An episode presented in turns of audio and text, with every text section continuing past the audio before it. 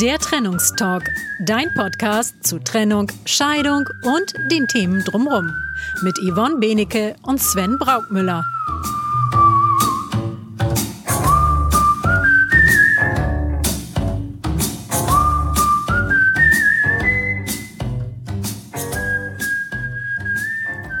Hallo aus dem Norden und herzlich willkommen zum Trennungstalk, deinem Podcast, der sich mit Trennung, Scheidung und allen Themen drumherum auseinandersetzt damit es für dich wieder ein Stück leichter wird, dein Leben zu gestalten und in Freiheit und Frieden zu leben. In diesem Podcast beschäftigen wir uns sowohl mit den emotionalen als auch mit den praktischen Aspekten dieser Lebenssituation und wollen dir wertvolle Tipps und Hilfestellung geben. Egal, ob du gerade deine Trennung planst oder erlebst, ob du dich in den frühen Phasen einer Scheidung befindest oder schon geschieden bist. Wir geben dir hier praktische Tipps und unterstützen dich. Und heute sprechen wir über die Scheidung wie das Ganze abläuft, welche Fragen dir im ersten Gespräch beim Anwalt so gestellt werden können und was da so passiert. In der letzten Folge haben wir uns die sieben Phasen der Trennung angeschaut und ich denke, heute ist es an der Zeit, auch mal zu schauen, wie gestaltet sich Trennung und Scheidung auch auf juristischen Wegen. Genau, das gucken wir uns heute mal genauer und etwas strukturierter an.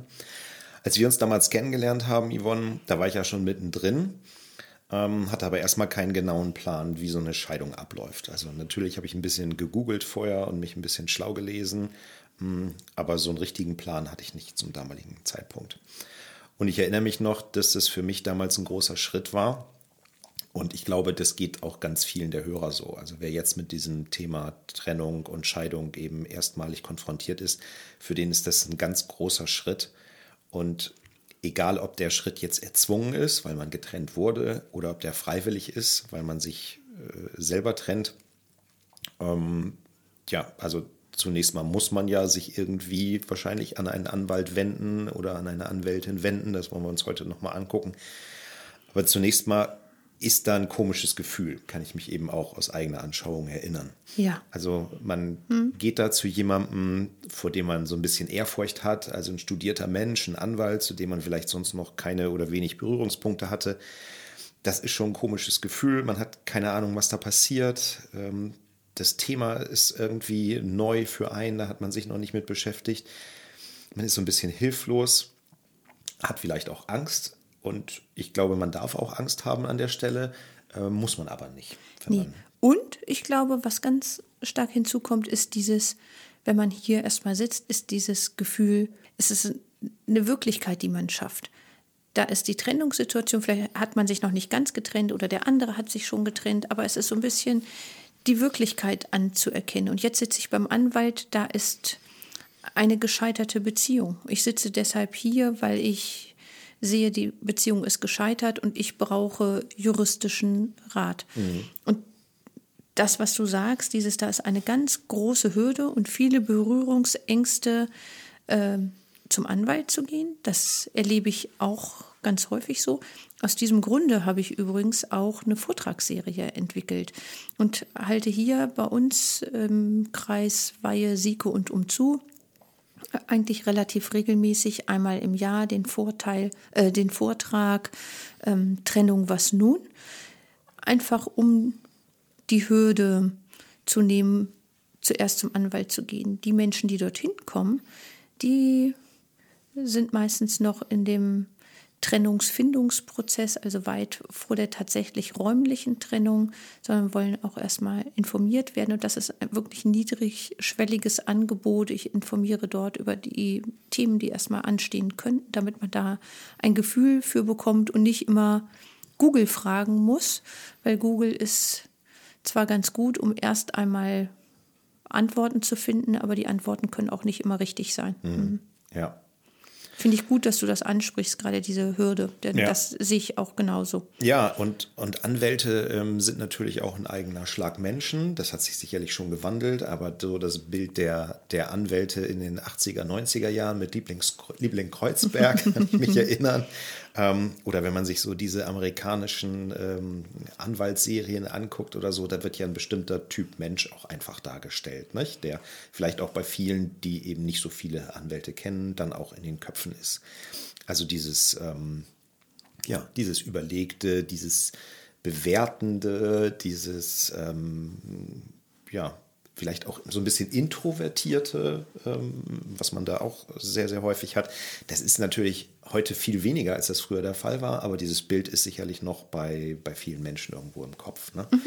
Und ähm, ja, dann kommt man in so eine Anwaltskanzlei rein und äh, da laufen vielleicht noch Leute in Anzügen und in Schlipsen durch die Gegend. Ähm, und dann gibt es da eine hübsche und gestylte Dame im Vorzimmer, die dann die Tür öffnet. Und äh, diese ganzen, ganzen Bilder können da irgendwo im, im Kopf ja auftauchen, wenn man an so eine Anwaltskanzlei denkt.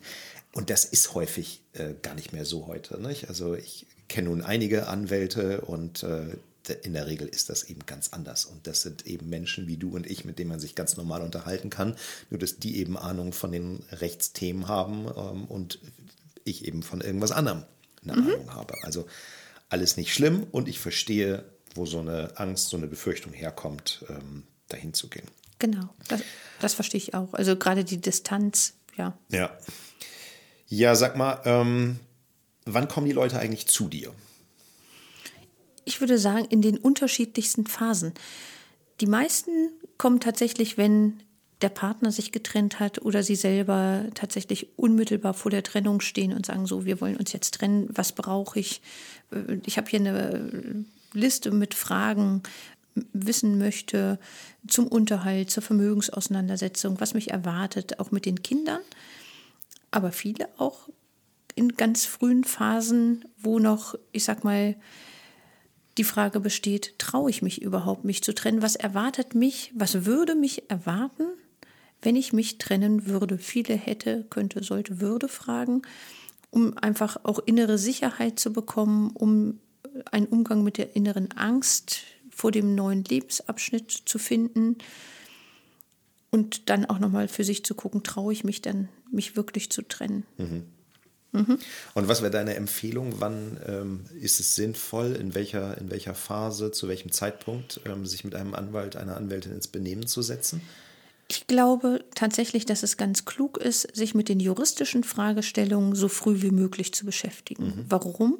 Auch um eigene Ängste und Sorgen zu klären, weil ansonsten wird das so ein großer innerer Berg an nicht zu bewältigenden Sorgen und Fragen, die man ja ohnehin neben diesen anderen Gefühlsthemen hat, die wir uns ja auch schon angeguckt haben. Und da kann man einfach eigene innere Sicherheit bekommen, wenn man diese Fragen auch mit dem Fachmann, der Fachfrau klärt. Mhm. Ja. ja, und ein paar Fragen wollen wir uns ja heute auch anschauen genau. und über ein paar Fragen sprechen, die sicherlich ähm, ganz, ganz viele Menschen betreffen, die sich in dieser Lebensphase befinden. Ähm, und da fangen wir vielleicht mal an mit dem Trennungsjahr. Das war mhm. so das erste Stichwort, was mir in den, in den Kopf kam. Also wann beginnt das überhaupt? Ähm, was versteht man unter dem Trennungsjahr? Vielleicht magst du da ein bisschen was zu erzählen. Mhm. Also so, ich frage ganz häufig, ich fange da mal an, wenn jemand bei mir anruft, frage ich, sind Sie schon getrennt oder leben Sie noch zusammen in einem Haushalt? Auch in einem Haushalt kann man schon voneinander getrennt leben, wenn bestimmte Voraussetzungen vorliegen. Das muss man dazu wissen. Aber viele leben ja noch gemeinsam, auch noch in der Beziehung mit den Kindern, wirtschaften gemeinschaftlich, also haben noch gemeinsame Konten, kaufen zusammen ein, waschen gemeinsam Wäsche, kochen zusammen. Da spricht man noch nicht von Trennung, sondern das ist auch, wenn man noch im gemeinsamen Haus lebt, aber ich sag mal, der eine schläft auf dem Sofa und der andere darf schon im Schlafzimmer bleiben alleine. Da sprechen wir noch nicht von der Trennung. Ganz objektiv. Es muss neben dem subjektiven Trennungswillen natürlich auch die objektive Seite gegeben werden. Ist die Trennung auch nach außen hin sichtbar? Wozu ist das wichtig?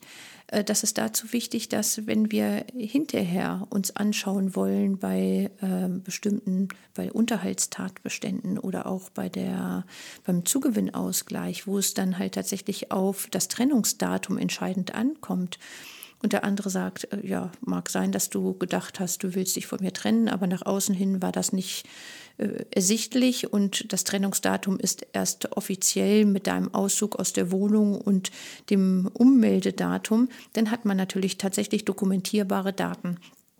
Deshalb ist es tatsächlich für so etwas, wenn man sich hinterher streiten muss über bestimmte Themen, wichtig, ein Trennungsdatum dokumentiert zu haben. Spätestens mit dem Auszug aus der Wohnung, aus der ehelichen Wohnung, aus der Mietwohnung, wie auch immer, und dem Ummelde, mit der Meldebescheinigung hat man dokumentiert, wann die Trennung vollzogen ist.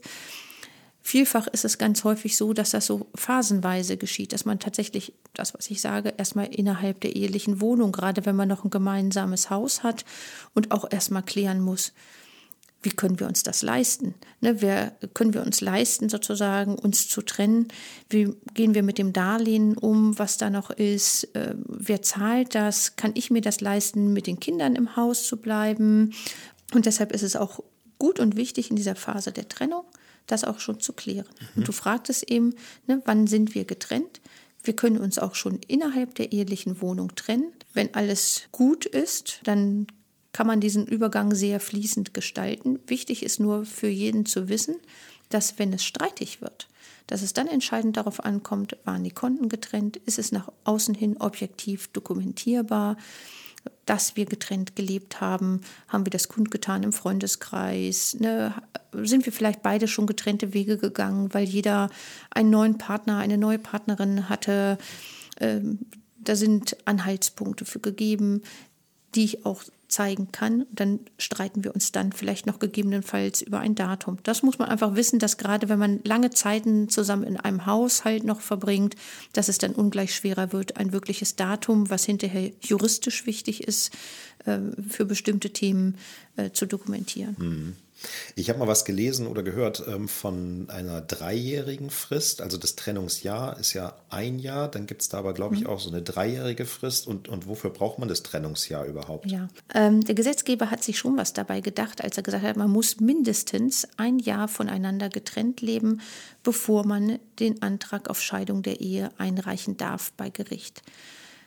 Nach drei Jahren, so steht es auch im Gesetz drin, ist sozusagen das Scheitern der Ehe festgestellt, wenn man drei Jahre voneinander getrennt lebt, dann ist die Ehe auch zu scheiden. Dann liegen die Voraussetzungen in jedem Falle vor, weil das Scheitern der Ehe festgestellt werden muss vom mhm. Gericht bei der Scheidung der Ehe. Mhm.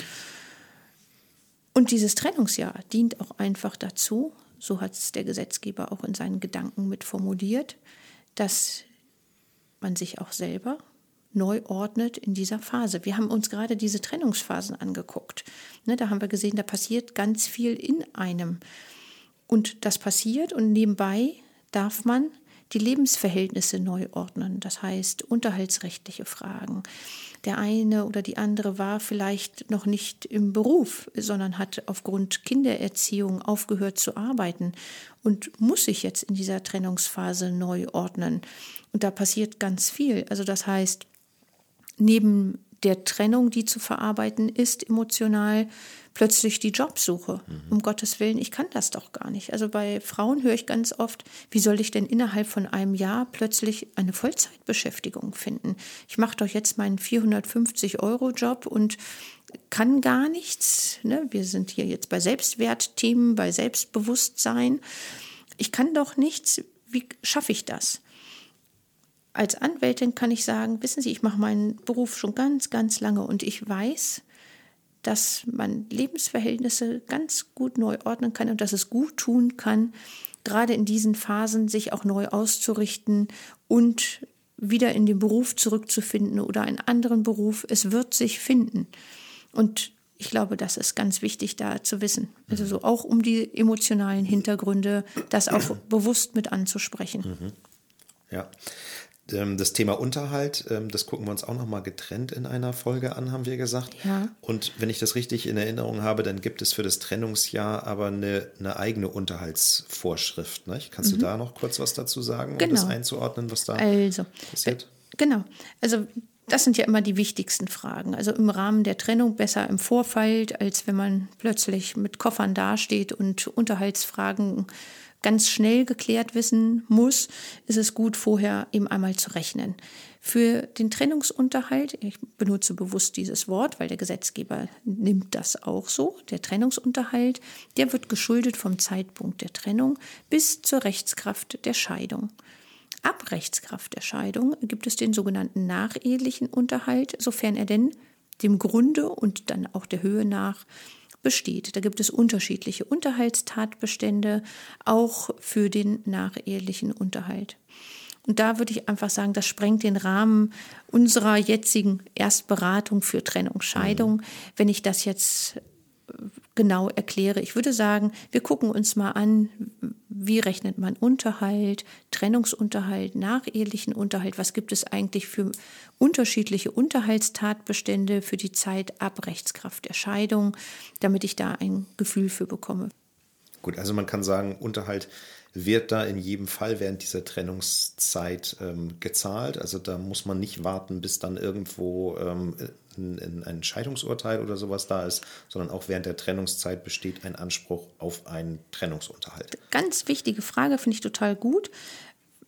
Unterhalt wird ja nicht einfach so gezahlt, sondern nur dann, wenn er geltend gemacht wird. Mhm. Und manchmal ist es ja so, dass die Partner miteinander sprechen und sagen, ja, ja, ne, wir rechnen uns hier irgendwas aus und haben so ein Gefühl für irgendeine Zahl und dann zahlt der andere aber nicht oder viel zu wenig. Und man eiert ganz lange rum mit diesen schrecklichen Zahlen. Und dann kommt man zum Anwalt und sagt, ach Mensch, ne, wir haben uns aber geeinigt, dass das und das gezahlt wird. Das zahlt er aber nicht. Ich möchte jetzt aber meinen richtigen Unterhalt. Dazu muss man wissen, dass Unterhalt nur ab dem Moment als laufender Unterhalt geschuldet wird, wenn er denn zahlenmäßig richtig beziffert wird und geltend gemacht wird. Oder aber schon zur Auskunft aufgefordert wird, richtig zur Auskunft aufgefordert wird. Und ähm, da muss man einfach wissen, wie man richtig zur Auskunft auffordert. Und dann schuldet der andere, ab dem Moment befindet er sich im Verzug und ab dem Moment schuldet er dann auch schon rückwirkend den Unterhalt. Mhm. Ab Aufforderung zur Auskunftserteilung über sein unterhaltsrechtlich relevantes Einkommen. Das würde dann der Anwalt machen, die Anwältin, das entsprechende Anschreiben so aufsetzen. Ich schreibe auch immer gleich mit rein, dass in dem Moment, wo ich zur Auskunft auffordere, ab dem Moment auch der Unterhalt auch rückwirkend geschuldet wird, damit das ganz klar ist. Mhm. Sowohl für den Kindesunterhalt als auch für den Trennungsunterhalt, der ja für die Trennung zu mhm. zahlen ist. Also ohne dass man es wirklich auffordert, auch wenn man selber sagt, du, du schuldest mir Unterhalt, das ist kein in Verzug setzen, sondern man muss einen Anspruch zumindest wenigstens zahlenmäßig beziffern, damit man irgendeinen Betrag hat.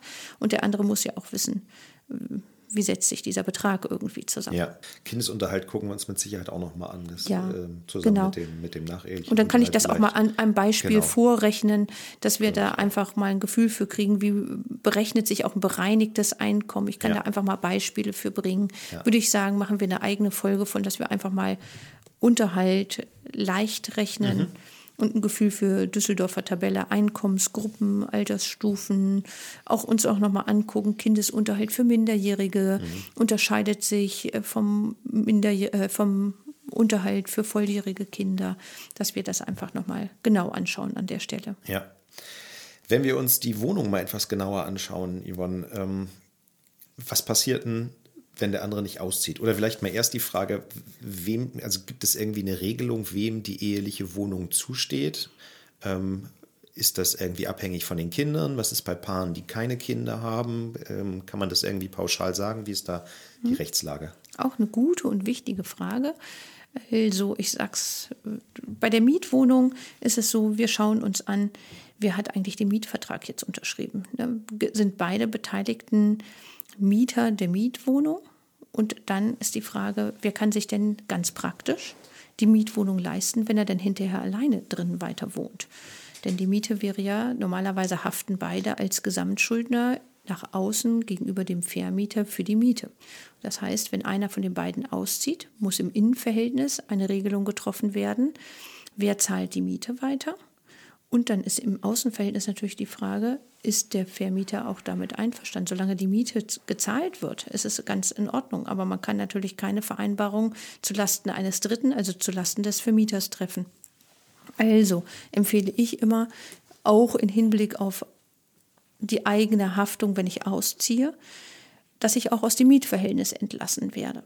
Derjenige, der aus der Wohnung rausgeht, sollte immer dafür sorgen, dass auch der zugrunde liegende Mietvertrag, wenn er denn mit Mietpartei ist, geändert wird und der andere das Mietverhältnis alleine weiter fortführt. Das heißt, man muss Gespräche mit dem Vermieter führen, damit der Mietvertrag entsprechend geändert wird. Mhm. Gut, das heißt, da muss man sich einigen, wer in der Wohnung bleibt und wer rausgeht, wenn beide Das sollte im. Vertrag drin stehen. Genau, genau, genau. Das empfehle ich. Genau. Gut. Ja. Und ja, Ja. Hm? Und was passiert, wenn jetzt keiner der beiden ausziehen möchte?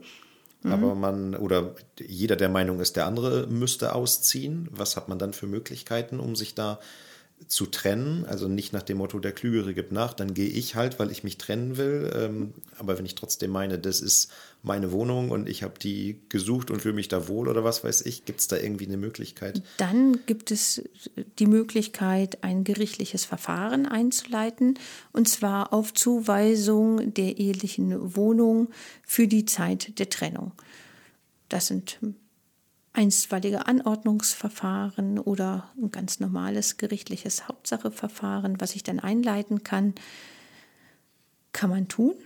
Häufig ist es dann einfach nicht so, weil man sich einfach nur so nicht einigen kann. Es sind meistens Fälle von häuslicher Gewalt, die da auch hinterstecken, dass äh, da keine ein, kein Einvernehmen erzielt werden kann oder dass da ein schneller Regelungs- und Handlungsbedarf da ist. Und dann sind natürlich Abwägungskriterien, äh, die man da mit bei der Frage, wem wird die eheliche Wohnung dann zugesprochen, äh, mit berücksichtigen muss. Sind gemeinsame Kinder da? Ist die Nähe zur Schule da? Ähm, ist der Arbeitsplatz in der Nähe? Ist derjenige, der weichen soll, in der Lage, sich äh, kurzfristig einen anderen Wohnraum zu besorgen? Kann der vielleicht bei den Eltern wohnen, bei Freunden wohnen? Äh, Wie auch immer. Der andere muss ja dann, wenn er vom Gericht ich sage das mal so salopp, vor die Tür gesetzt wird und aus der ehelichen Wohnung weichen soll, auch die Möglichkeit haben, irgendwo zu wohnen. Der kann ja nicht auf der Straße leben. Und da muss man schon auch schon im anwaltlichen Schriftsatz mit ausführen, welche Möglichkeiten denn für den anderen gegeben sind, ähm, irgendwo unterzukommen. Und welche Gründe dafür sprechen, dass einem selber die Wohnung, der Wohnraum zugesprochen werden soll. Kann wirtschaftliche Erwägungen sein, sind aber auch die Erwägungen Kinder, Arbeit. Du hast eben so gesagt, ähm, salopp vor die Tür gesetzt. Ähm, was passiert denn mit dem Hausrat? Also wenn jemand vor die Tür gesetzt wird, darf er dann seine persönlichen Begleitungsgegenstände mit Sicherheit mitnehmen. Aber was ist mit dem Lieblingssessel? Was ist mit dem Fernseher? Was ist mit dem Auto? Was ist mit der Werkzeugkiste? Ähm, wie kann man das äh, regeln?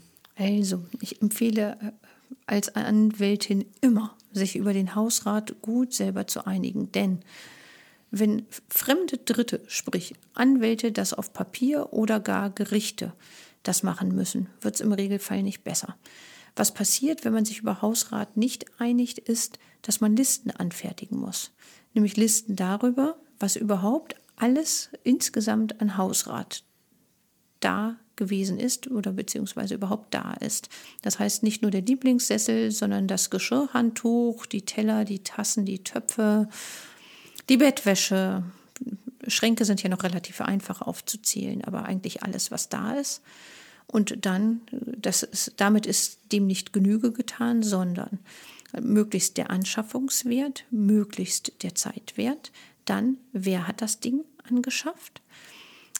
War es vielleicht ein Erbstück? Kann ich das nachweisen, dass ich es angeschafft habe? Ich mit eingebracht habe, beispielsweise in die eheliche Lebensgemeinschaft? Ist es in, während der Ehezeit angeschafft worden? Ist es vielleicht ein Geschenk gewesen? All das sozusagen muss aufgeführt werden wie in einer Tabelle. Ich empfehle dazu dann Excel-Tabellen, wenn man das macht. Und das sind ganz unattraktive Verfahren. Das muss man ganz klar sagen.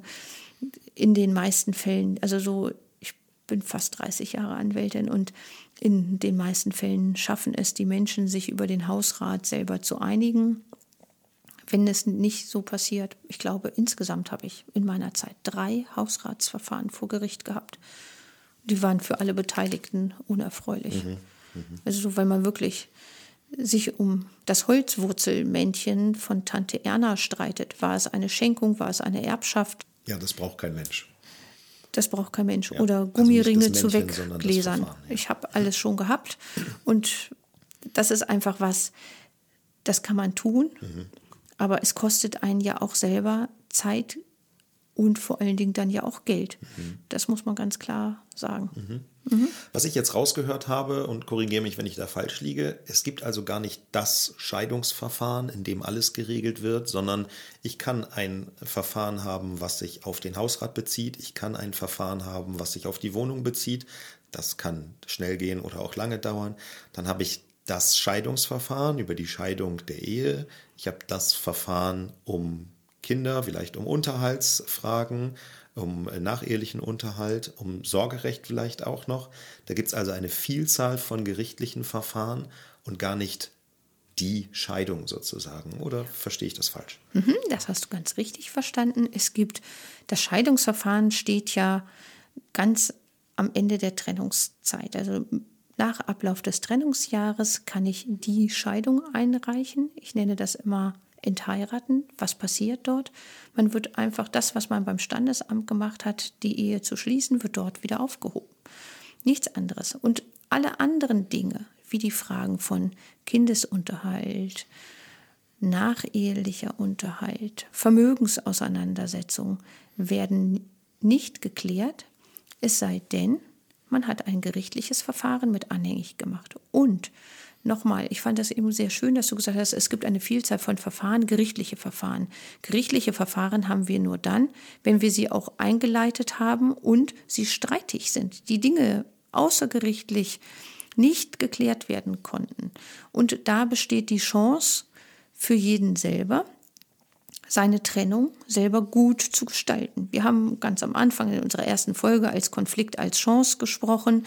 Es ist natürlich ungleich schwerer, wenn die Kommunikation sehr gestört ist, da auch noch gute Gespräche über Hausrat, über wer zieht aus. Also wer zieht aus ist das erste hackelige Thema, dann ist das nächste hackelige Thema tatsächlich der Hausrat da zu stehen und sich über jedes einzelne Teil zu unterhalten, kann zu echten heißen Konflikten führen. Und ich empfehle auch manchmal, wenn genug Vertrauen ist, zu sagen, machen Sie es doch so, dass Sie erstmal eine grobe Absprache treffen, wer nimmt welche Dinge mit und dann stellt derjenige, der ausziehen soll, die Dinge einmal zusammen in Kartons oder in einen Raum und der andere kann sich das anschauen, weil das ist ja auch irgendwie eine vertrauensbildende Maßnahme, äh, zu wissen, was nimmt er mit, hält er sich an die Absprachen auszuziehen mit dem LKW vorzufahren und das Haus Besenrein in der Ortsabwesenheit des anderen äh, auszuräumen und dann zu sagen, du, wenn du was willst, äh, frag mich.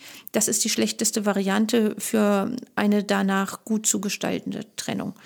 Und zu wissen, ich muss, ich habe die Chance, alle meine Trennungsfolgen, so heißt es in der Juristerei, Trennungs- und Scheidungsfolgen, auch einvernehmlich zu klären.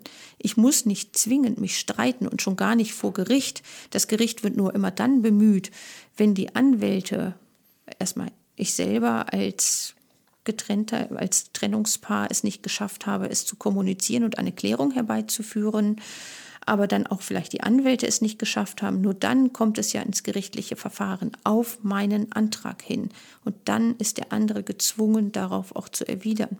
Ne, dann bin ich im gerichtlichen Verfahren. Und im Rahmen des Scheidungsverfahrens gibt es ja die Möglichkeiten, die Dinge als sogenannte Folgesache anhängig zu machen. Das heißt, ich werde auch so lange nicht geschieden, bis nicht über, diese, über dieses andere Thema nachehelicher Unterhalt, Zugewinn zum Beispiel, entschieden ist. Mhm. Deshalb, das ist einfach eine ganz grundlegende Sache, das zu wissen, ich habe die Möglichkeit, mich zu einigen. Und nur wenn ich das nicht schaffe, geht es auch ins gerichtliche Verfahren. Mhm. Ich bin auch ein Freund davon, ich habe ja selber die Mediationsausbildung, ähm, zu schauen sozusagen, wie sind die Beteiligten bei, dieser, bei diesem Trennungsprozess, ähm, wenn da das, die Möglichkeit besteht, das gut zu regeln und die Menschen viele Dinge auch selber klären möchten, schicke ich sie auch gerne zur Mediation und sage, ich mache das nicht selber, weil dann bin ich ja als Anwältin tätig und darf nicht mediieren, dann ist mir das rechtlich verboten. Aber sie können woanders hingehen und sich mediieren lassen und empfehle dann auch ein Mediationsverfahren, sage, wenn Sie es möchten, können Sie das Mediationsverfahren von mir im Hintergrund begleiten lassen. Das muss man dann aber auch in der Mediation besprechen, dass Anwälte im Hintergrund sind und dann das Verfahren sozusagen auch im Gespräch mit dem Mandanten als Beratung gesondert mit begleiten. Das halte ich für eine kluge Vorgehensweise, weil in der Mediation findet man viele gute Lösungen, die Anwälte so gar nicht erarbeiten dürfen, weil sie einfach Interessensvertreter sind. Und manchmal ist es da auch auf der Ebene gar nicht möglich, Mhm. das so zu machen. Kann es von Nachteil sein, ähm, eine eheliche Wohnung aufzugeben, also auszuziehen aus der gemeinsamen Wohnung und ähm, ich sag mal, die Mutter mit den Kindern oder die, den Vater mit den Kindern im, im bisherigen Haus, in der bisherigen Wohnung zu lassen? Kann das irgendwo zum Nachteil gereichen? Also du hast vorhin ja auch das Thema Gewalt in der Ehe angesprochen. Wenn da jemand dann flüchtet sozusagen von einem gewalttätigen Ehepartner, kann es äh, dadurch irgendwo Nachteile geben, die sich dann irgendwie hinterher, die einen irgendwann hinterher einholen, dass man ausgezogen ist und äh, Ja. dass es dann ähm, hinterher gesagt werden kann, du bist ausgezogen, jetzt ist es meine Wohnung oder so? Ja, also es ist dann natürlich ungleich schwerer, hinterher in die eheliche Wohnung wieder zurückzukehren. Gerade wenn wir vielleicht über ein im Miteigentum stehendes Haus ähm, nachdenken. Ne, und wenn man dann überlegt, eigentlich hätte ich das Haus gerne, ich würde gerne wieder einziehen wollen und ähm, das Haus eigentlich hinterher im Rahmen der Vermögensauseinandersetzung deinen Miteigentumsanteil übernehmen. Ich mache jetzt gerade ganz viele Fässer auf, das sind ganz viele unterschiedliche ja. rechtliche Fragestellungen und äh, finde es ganz schwierig, dass, wenn wir das jetzt so im Gespräch machen, das uns so anzuschauen, sondern einfach Ja. zu sagen, ja, das kann ein Nachteil sein, ein strategischer. Das würde ich immer von Fall zu Fall. Wir haben eben gerade gesehen, das fand ich auch ganz äh, schön von dir zu sagen, ähm, Trennung, Scheidung ist jetzt nicht so, weil es bei meinem Nachbarn so war, ist das jetzt bei mir genauso, sondern ich sage immer so, mein, ne, ne, meine Freundin hat gesagt, das ist hier so und so. Jedes Leben ist anders, jede Ehe wurde anders gestaltet, auch die äh, rechtlichen Fragestellungen, die damit einhergehen können, sind anders. Und sich das, da, das genau anzuschauen, Trennung, Scheidung ist ein sehr individueller Prozess, der mit dem Anwalt gut gemeinsam gestaltet werden will. Das heißt aber auch, ähm, man darf möglichst früh sich dann mit dem Anwalt, der Anwältin seines Vertrauens, ihres Vertrauens ins Benehmen setzen und jeden Schritt dann irgendwo, ja, vielleicht nicht abstimmen, aber zumindest besprechen, ähm, ob einem da irgendwo was zum Nachteil gereichen kann. Ja. Das schadet sicherlich nicht. Genau, Oder? also so, ich denke, so in den ersten beiden Beratungsgesprächen findet man da schon den Weg und sieht, was ist eigentlich alles zu klären. Wenn wir ins Beratungsgespräch gehen, ich kläre erstmal auf, was gibt es eigentlich, je nachdem, wo der Mandant, die Mandantin steht, ob sie schon selber gut belesen ist oder auch er- erfahren ist, je nachdem, welche Lebenserfahrung man auch mitbringt, aus welcher beruflichen Branche man auch kommt, äh, bringt man andere Vorkenntnisse mit und zu sehen, wo steht, wo steht mein, mein Mandant, meine Mandantin, da gut hinzuschauen und zu schauen und abzustimmen, welche Dinge müssen wir eigentlich alle juristisch klären in dieser, in dieser Phase. Hm? Und auch die weiteren Wege mit aufzuzeigen. Ja. Ne, und auch Stellschrauben. Ich sage dann immer Stellschrauben. Es sind Stellschrauben. Wenn wir hier so sind, also so, wenn der Auszug aus der Wohnung ist, dann hat das Auswirkungen auch auf Unterhalt. Ne, derjenige, der in dem Haus bleibt, sozusagen, der übernimmt Fläche, auch die Darlehensverbindlichkeiten, kann der sich das leisten, die eine Frage. Dann wird ihm aber auch unterhaltsrechtlich ein sogenannter Wohnvorteil angerechnet. Ne, und dann muss man wissen, das hat da auch Auswirkungen. Das gucken wir uns bei dem Unterhalts, ähm, bei, bei der Unterhaltsfolge aber auch nochmal gesondert an. Aber einfach nur zu wissen, bestimmte Dinge, Auszug aus der Wohnung, Auszug aus dem Haus, ziehen auch bestimmte juristische Folgen, auch bei der Berechnung von Unterhalt, nach sich. Ja, dann gucken wir uns vielleicht diesen, ähm, diese Ehescheidung, diesen Prozess nochmal etwas genauer an. Was mir Mhm. jetzt gerade als Frage so kam, hast du eigentlich schon mal Anwälte bei ihrer Scheidung begleitet? Mich? nee, sonst noch gar nicht. Sonst also noch so, gar nicht. sonst noch gar nicht nur die eigene Scheidung. Also so. Okay. Ja. Mhm. Ähm, kann ich daraus schließen, dass es keine Anwaltspflicht gibt für eine Scheidung? Kann ich Doch. das ganz alleine machen? Nein, also so, ich war ja Anwalt und äh, dann darf ich auch meine eigene Scheidung machen, was ein sehr komisches Gefühl ist. Ich sage das mal so ganz klar. Ähm, aber ansonsten ist Anwaltszwang oder besteht Anwaltszwang für die Durchführung des Scheidungsverfahrens. Das heißt, mindestens einer braucht einen Anwalt, eine Anwältin, um das Scheidungsverfahren einzuleiten. Ganz häufig sitzen Menschen vor mir und sagen, ach, wir möchten einen Anwalt, wir möchten uns einvernehmlich scheiden lassen. Und ich glaube, da muss Google sehr unklar sein in seinen Antworten, weil ich darf das nicht. Und dann ist manchmal so ein bisschen dieses, ach du Schreck, dann fühlt sich der andere vielleicht über den Tisch gezogen, wenn ich jetzt den Anwalt beauftragen muss. Weil mir ist es rechtlich verboten, das nennt sich Interessenkollision, beide Beteiligten dann anwaltlich im Scheidungsverfahren zu vertreten. Warum? Es könnte ja zu einem späteren Zeitpunkt doch nochmal zu Streit oder zu Fragestellungen, Unterhalt, Vermögensauseinandersetzung, wie auch immer kommen. Deshalb darf ich nicht beide beraten, nicht beide vertreten. Ne, ich sage dann immer, wenn beide hier vor mir sitzen, ich darf es nur ein. Einigen Sie sich bitte darüber, wer mich jetzt beauftragt. Ich möchte gleich zu Beginn des Mandatsverhältnisses dann Klarheit für mich haben, auch für die weitere Beratung damit ich weiß, wer ist hier mein Auftraggeber, weil ich eindeutig Interessenvertreter bin. Und das mache ich auch klar. Das ist, soll nichts Bedrohliches sein und soll auch keine Angst machen, soll aber einfach nur Klarheit im Auftragsverhältnis für alle Beteiligten schaffen. Der Antrag auf Ehescheidung, der muss dann von einem Anwalt gestellt werden, hast du vorhin gesagt, nicht? Ja. Ähm. Und das ist auch relativ schlicht. Was steht drin? Dass die am so und so vielten geschlossene Ehe die vor dem Standesbeamten des Standesamtes sowieso zur Heiratsregister sowieso äh, geschlossene Ehe bitte geschieden werden möchte. Mhm. Und dann in der Begründung einfach nur, wann man geheiratet hat, ob Kinder aus der Ehe hervorgegangen sind, seit wann man voneinander getrennt lebt, dass der andere Ehegatte der Ehescheidung zustimmen wird ob bereits eine Einigung über Folgesachen getroffen wurde. Folgesachen sind Unterhalt, Zugewinnausgleich, Sorgerecht, Umgangsrecht mit den Kindern. Ähm, und dann wird natürlich im Rahmen der Scheidung auch der sogenannte Versorgungsausgleich durchgeführt. Mhm. Der Versorgungsausgleich ist der Ausgleich der Rentenanwartschaften, die jeder der Ehegatten während der Ehe erwirtschaftet hat. Mhm. Und diesen Antrag, den kann man erst stellen, wenn das Trennungsjahr um ist, hast du vorhin gesagt. Mhm. Und ähm, das heißt also frühestens ein Jahr nach der Trennung. Und der könnte zurückgenommen werden, gegebenenfalls, wenn man sich dann irgendwie doch versteht und überlegt, man möchte sich nicht scheiden lassen. Ja, man kann Anträge auf Scheidung der Ehe, man ist ja Herr des Verfahrens oder Herrin des Verfahrens, darf man natürlich auch Scheidungsanträge wieder zurücknehmen. Mhm. Habe ich einmal erlebt. Mhm. Einmal in der ganzen Zeit, also so habe ich das tatsächlich erlebt, dass die Menschen den Scheidungsantrag wieder zurückgenommen haben.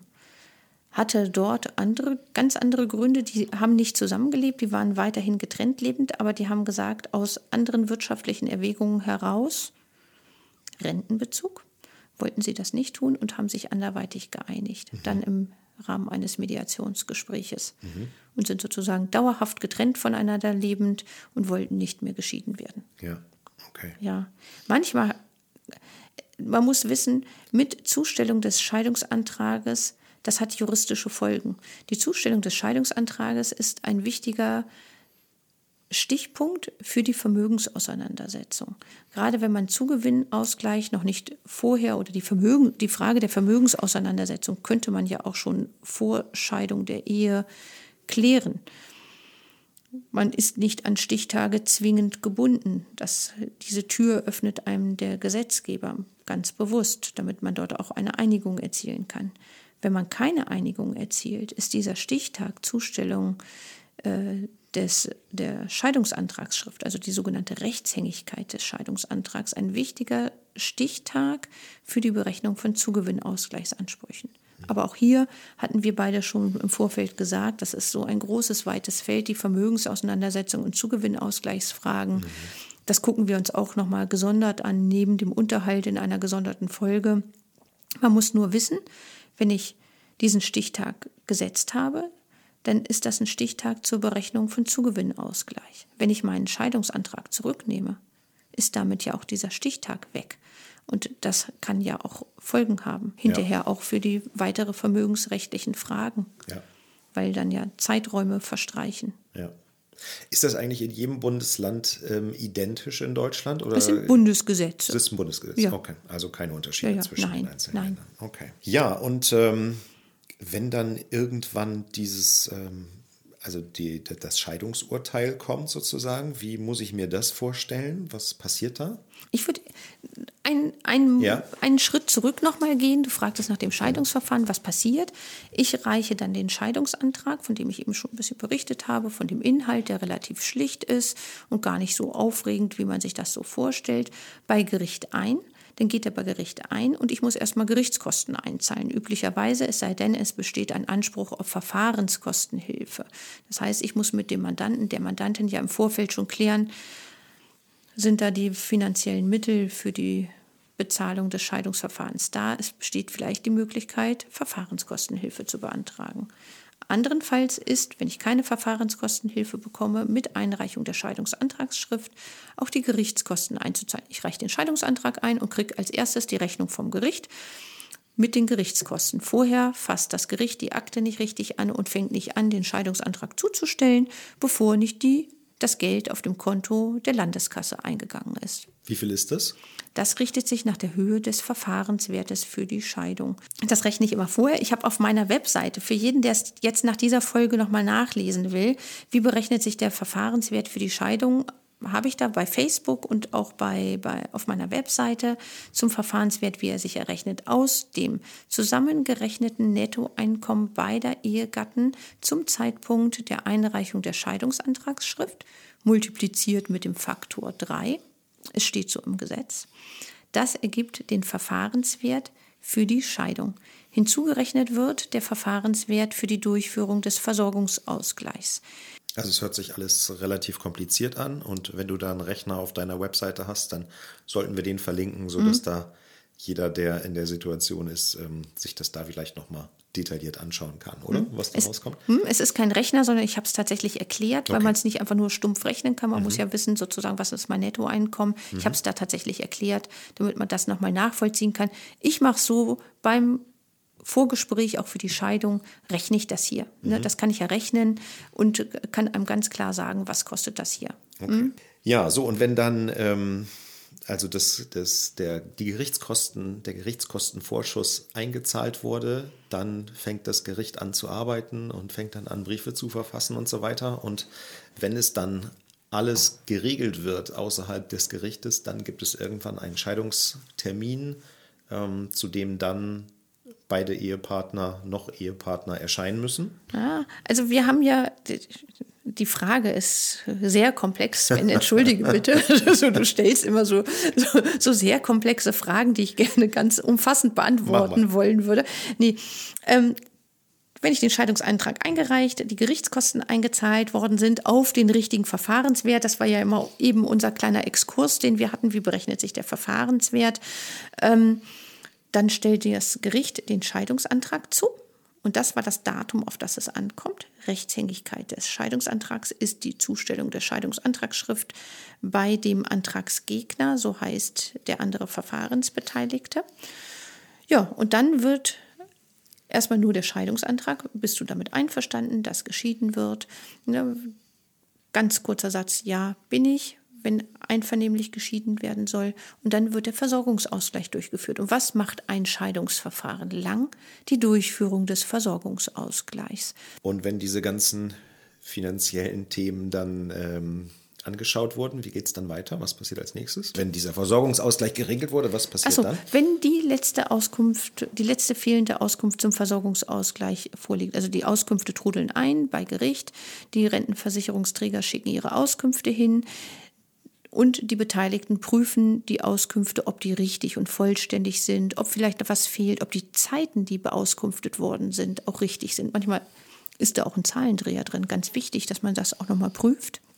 Und wenn die letzte fehlende Auskunft da ist und wir nur die Scheidung zu regeln haben, dann ist es eigentlich so, dass mit der letzten Auskunft auch gleich die Ladung zum Termin zur mündlichen Verhandlung kommt und dann ist Scheidungstermin. Mhm. Dann ist das, was du eben auch schon gefragt hattest, ne, wann ist der Scheidungstermin? Dann ist der Scheidungstermin und der Scheidungstermin ist, wenn wir nur die Scheidung und nur die Durchführung des Versorgungsausgleichs haben, relativ kurz und schmucklos. Zehn Minuten. Zehn Minuten. Da besteht Anwesenheitspflicht bei dem Da Termin. besteht Anwesenheitspflicht. Mhm. Hm? Es sei denn, einer wohnt ganz weit weg. Es kann ja auch sein, dass jemand ganz weit wegzieht, beispielsweise nach Bayern und dann wohnt jemand in Bayern. Und hier oben im Norden, das sind dann 800 Kilometer und für 10 Minuten ist das manchmal unangemessen. Dann kann man entweder in heute, heutzutage ist es eigentlich relativ einfach. Wir haben gelernt durch Corona, man kann ihn dazuschalten, auch via Zoom oder wie auch immer. Oder man kann, früher hat man es gemacht, durch den ersuchten Richter ihn anhören lassen, weil eine Anhörung der Verfahrensbeteiligten zu den Voraussetzungen der Scheidung, insbesondere auch die Zustimmung äh, zur Scheidung, das ist dann doch wichtig. Mhm. Mhm.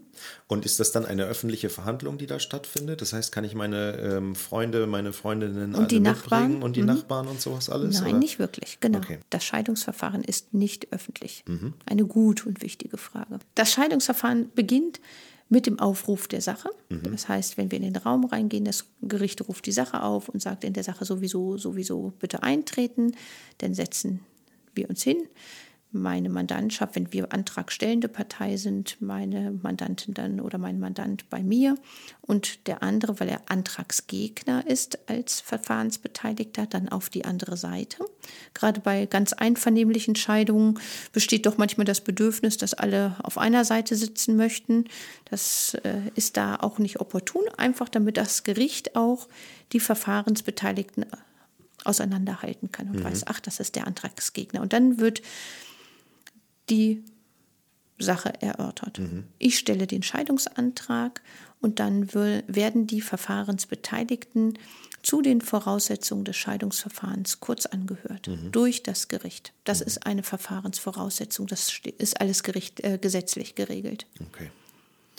Und am Ende des Verfahrens gibt es dann das Scheidungsurteil, heißt das glaube ich nicht mehr, nicht? Nee, Beschluss. Heutzutage gibt es Beschlüsse. Und dann gibt es, wenn man das möchte, gibt es den Scheidungsbeschluss. Man steht dazu auf und dann verkündet das Gericht die Scheidung. Es wird kurz vorgelesen und man kann die Scheidung rechtskräftig werden lassen den Tag, aber nur dann, wenn beide Verfahrensbeteiligten auch anwaltlich vertreten sind. Wenn man auf Rechtsmittel verzichtet und die Scheidung rechtskräftig werden lassen möchte den Tag, dann ist es eine sogenannte Prozesserklärung, eine prozessuale Erklärung, die darf man als normaler Mensch, Naturalpartei, nicht abgeben. Das bedeutet? Das heißt, dass wenn ich eine einvernehmliche Scheidung habe und nur ein Anwalt beauftragt ist mit der Scheidung, dass ich zwar den Tag geschieden bin, aber noch nicht rechtskräftig. Das bedeutet auch, dass wenn ich nach Hause gehe, dann wird mir ja irgendwann der Scheidungsbeschluss zugestellt. Derjenige, der nicht anwaltlich vertreten ist, bekommt den Scheidungsbeschluss ganz normal mit der Post zugestellt oder per PZU. Dann hat er die Zustellung des Scheidungsbeschlusses bei sich und ab dem Moment läuft die Rechtsmittelfrist von einem Monat. Und nach einem Monat, dann ist die Scheidung, wenn nichts anderes Schlimmes mehr passiert ist, auch rechtskräftig. Mhm. Das heißt also, nach diesen vier Wochen ist man dann rechtskräftig geschieden und könnte dann gegebenenfalls wieder heiraten, wenn man das möchte. Nach einem Monat? Vier Wochen sind nicht ein Monat. Okay, nach einem Monat, ja. ne, nach, einem, nach einem Monat. nach einem Monat und wenn dann die Rechtskraft eingetreten ist und ich dann den mit Rechtskraftvermerk versehenen Scheidungsbeschluss vor mir habe, dann kann ich auch neu heiraten. Aha. Richtig. Mhm. Mhm. Manchmal hört man ja, dass Menschen schon seit Jahren getrennt, aber immer noch nicht geschieden sind. Nicht? Da darf man sich natürlich die Frage stellen, woran liegt es denn, dass die Menschen noch nicht äh, geschieden sind? Ist das Angst? Äh, ist das Konfliktvermeidung? Ist das Hoffnung, dass man vielleicht doch nochmal wieder zusammenkommt? Ich glaube, am häufigsten ist das eher ähm, das Thema Geld, was da im Vordergrund steht. Du hast das ja vorhin auch schon mal bei der, bei der Rücknahme erzählt. Ähm, Gibt es da eigentlich Nachteile, wenn man ewig lange getrennt ist, aber nicht geschieden ist?